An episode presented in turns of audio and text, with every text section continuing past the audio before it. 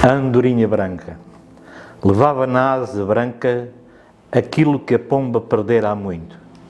Aquela andorinha, porque era branca, destoava de todas as outras e até o seu voar era observado de maneira diferente.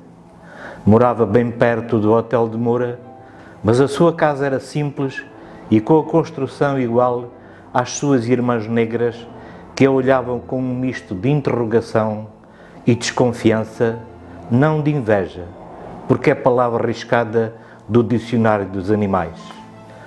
O mês do calendário é julho, muito embora Sua Excelência a chuva nos tenha visitado. Lembrei o ditado: sol e chuva estão-se as bruxas penteando. Mas a chuva não apagava a mensagem que a andorinha albina teimosamente transportava na sua asa, lutando contra tudo e contra todos na esperança que as cimeiras, para acabar com as guerras, emanassem fumo branco. Na cavaqueira do copo, debrucei-me na varanda que dava acesso à sua moradia. Tentei a conversação, mas não obtive resposta. Vi sim, no ecrã da TV, passar os mísseis teleguiados com aviso de recepção de um e para o outro lado da guerra.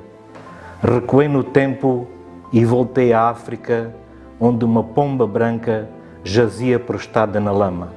Hoje, aqui, deixei de ver a minha andorinha branca, que levava na sua asa, também da cor da pomba, a esperança de trazer a este mundo uma mensagem de paz.